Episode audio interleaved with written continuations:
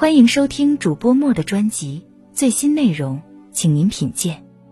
一九九五年，重庆发生第一起劫案时，只有两名作案人员。后来几起劫案的作案人员均为四人，每起劫案间隔一般都在半年以上。警方推测，这些劫匪是一个固定的犯罪团伙，与武汉、重庆、常德案件有某种联系。要么他们来自三座城市，曾在某一地方共过事；要么他们是同一地方的人，分别在这三座城市生活过。因此，公安部决定将此案与长沙。武汉、重庆系列持枪抢劫案并案侦查。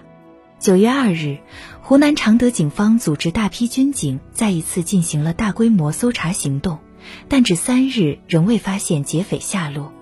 正当办案人员心急如焚之时，一条重要线索引起了大家的关注。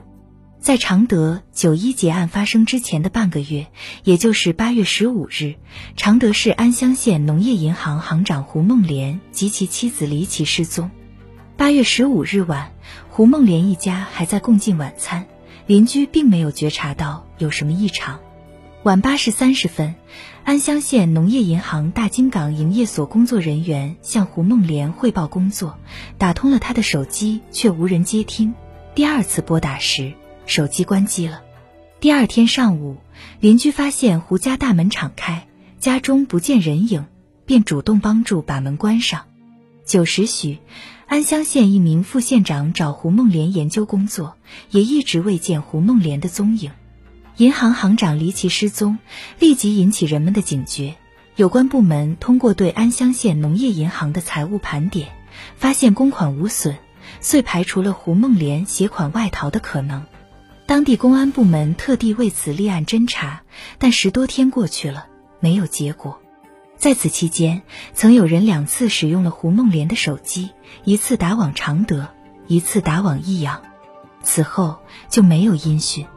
八月三十一日凌晨，常德市鼎城区石公桥镇一村民骑着三轮车外出购买猪肉时，在荒野里与一辆小汽车相遇。车上下来三名年轻人，用本地话问干什么。他担心发生意外，回答问话后匆匆离开。九月一日上午八时许，在离安乡县近百公里的常德市鼎城区石公桥镇杨溪村的村民，发现一辆出租车停在荒野无人过问，便走过去欲看个究竟，结果发现车边有一堆新翻起的泥土。村民在向公安部门报警的同时，用锄头将新土挖掘起来，赫然发现一男一女两具尸体。不久，公安人员在不远处又挖出两具男尸，经辨认，其中一对男女正是失踪十多天的胡梦莲夫妇。